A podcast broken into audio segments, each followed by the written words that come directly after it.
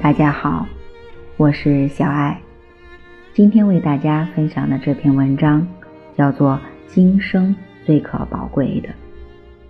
很多人不曾意识到人的身份究竟有多重要，因为我们此生是以这一身份来到世间，似乎做人是再平常不过的事。殊不知，在无尽的生死轮回中，我们历经多少劫的沉沦漂浮，才有机会生而为人。虽然世界上有几十亿人口，但从轮回的角度看，和无尽空间中难以计数的生命总量相比，又是多么微不足道。大千世界，芸芸众生。得生为人者几何？正如佛陀告诫我们的那样，得人身者如爪上土，失人身者如大地土。茫茫宇宙间，我们有幸得到人身，是今生所能拥有的最大福报。除此而外，即使贵为帝王，其价值也无法与之比拟。当我们谈到价值时，往往只想到家中的房子、汽车价值多少，想到自己的孩子、事业有多重要。我们关注的无非就是这些，每天的用心也无非纠缠于此：或以日进斗金为人生价值，或以身居高位为人生价值，或以生活奢华为人生价值。似乎，人生所有的价值就蕴含其中。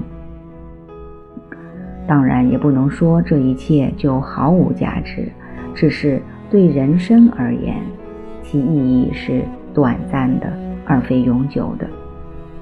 可悲的是，这些眼前利益反而成了很多人终生不悔的追求。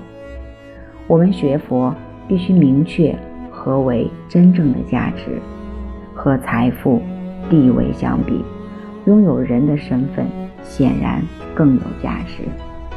当然，社会上也有很多要钱不要命的莽夫，为赚钱，一切都在所不惜。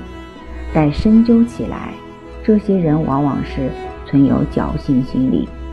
若必须一对一的交换，一边是钱，一边是命。有谁愿意达成这笔交易呢？当生命和金钱不可兼得时，再贪婪的人也会意识到生命之可贵。若是一命呜呼，再多的钱又有什么意义呢？无论财富、地位，还是事业、感情，在死亡面前。都显得苍白无力。对生命即将走到尽头的人而言，曾经孜孜以求的这一切，不再有任何意义。即使我们再执着、再留恋、再不舍，也只能两手空空的离开这个世界。在那个时刻，财富不过是空洞的数字，事业不过是。逝去的旧梦，家庭不过是难以割舍的牵挂。往往是生前拥有的越多，离开时的遗憾也就越多。